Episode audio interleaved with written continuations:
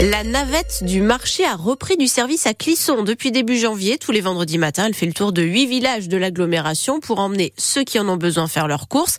C'est gratuit, c'est pour tout le monde et, ça permet de maintenir le lien. Vous en êtes rendu compte en montant à bord, Colline Mollard. 9h pétante, l'immense bus scolaire jaune fait son apparition. Après les collèges, il y a les maternelles primaires que je dépose. J'enchaîne avec la navette du marché. Fatia, la conductrice, connaît chaque passager. Là, on arrive au troisième arrêt et souvent on a monsieur et madame. Bonjour, bonjour. Ah, je suis contente de vous voir. Le Sauzet, les filles avaient des rendez-vous. Ah Et même si la pluie en décourage certains. Je viens pas. De son jardin, Monique m'a dit qu'elle ne venait pas. Gilbert a sorti les vêtements de pluie, pas question de rater la navette. Ça nous évite euh, bah, de prendre la voiture, déjà, parce que pour euh, stationner en centre-ville, ce n'est pas évident. Et qui dit navette, dit copine du vendredi, comme Léon, sa femme, les appelle. Tu vas t'envoler Ça crée énormément de liens. Ça permet de connaître des personnes des autres villages aussi. C'est surtout l'une des seules sorties de Thérèse. Je conduis plus. J'ai pas la peine de faire le chemin à pied. C'est quand même très fatigant, glissant, hein, monter et descendre. Depuis qu'il n'y avait plus de navette, je n'allais plus au marché. Hein. Ça me manquait. Car la mairie a repris le service après un an d'arrêt. Chaque semaine, la navette emmène entre 10 et 15 passagers qui espèrent être de plus en plus nombreux. Cette fois, un étudiant a même profité du trajet. Et voilà pour vous, messieurs, dames. Merci. Et cette navette, elle coûte 12 000 euros par an à la mairie de Clisson, qui a donc pris la suite de l'agglomération, qui n'avait plus les moyens de la financer, alors qu'elle existait depuis 20 ans. Il y a encore eu un très grave accident de la route en Vendée. Une collision entre une voiture et un poids lourd cette nuit aux Herbiers, dans la ligne droite qui va vers Vendrennes. Le conducteur de la voiture, un jeune homme de 18 ans, est mort malgré les tentatives de réanimation des pompiers.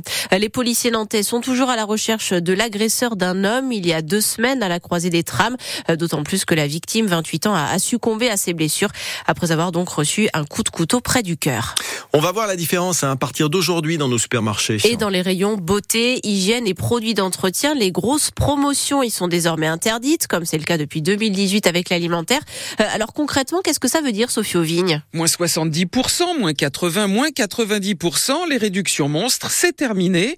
Désormais, pour les couches bébés, les gels douche, produits lave-vaisselle, lessive et autres détergents, les promos sont plafonnés, moins 34 4%, autrement dit, un produit offert pour deux achetés.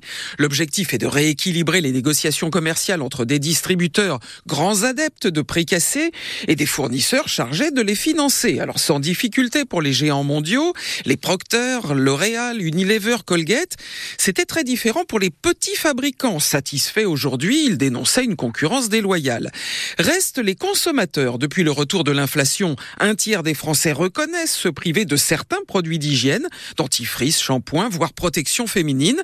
Les plus prudents ont fait des stocks à prix cassé, mais les réserves ne durent qu'un temps. Alors pensez-y, hein, si vous avez les moyens de, de, donner lors de la collecte des restos du cœur aujourd'hui, demain et dimanche à ces produits d'hygiène.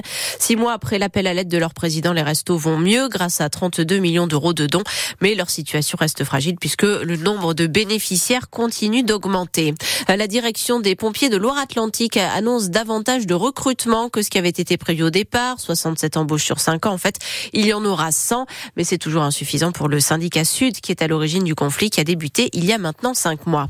Comme prévu, le parc éolien en mer de Saint-Nazaire a fourni l'équivalent de la consommation électrique de 20% de la Loire-Atlantique l'an dernier pour sa première année de fonctionnement et malgré les deux mois de maintenance en décembre et en janvier à cause de problèmes techniques. Le vent d'espace accueille les championnats de France de tir à l'arc en salle jusqu'à dimanche. Les 400 meilleurs archers de France se retrouvent donc près de la Roche-sur-Yon. Le tir à l'arc, un sport bien plus exigeant qu'il n'y paraît et qui peut se pratiquer tout au long de la vie. La preuve avec les participants de cette année et avec le président du comité d'organisation, Pascal Lapkin. On commence à 21 ans et on finit. Alors après, euh, on a un archer au Sable d'Olonne qui tire qui a 88 ans. C'est toute la condition physique, c'est tout dépend de notre énergie et notre volonté à faire du sport. Il faut à l'extérieur être le plus zen possible pour pouvoir se concentrer, mais à l'intérieur il y a beaucoup de pression parce qu'il y a la mécanique, le geste que les gens ont appris, mais il y a aussi toute la concentration pour être dans ce geste parfait.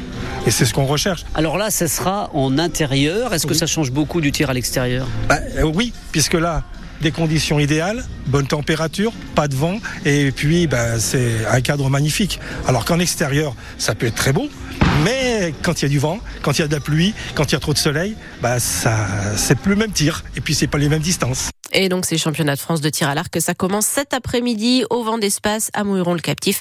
Huit Vendéens et Vendéennes y participent. Il y a du hand ce soir, le retour du championnat pour les Nantais après leur qualification pour les quarts de finale de la Coupe d'Europe.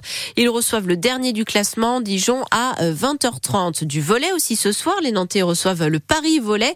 Là aussi c'est du championnat et c'est à 20h.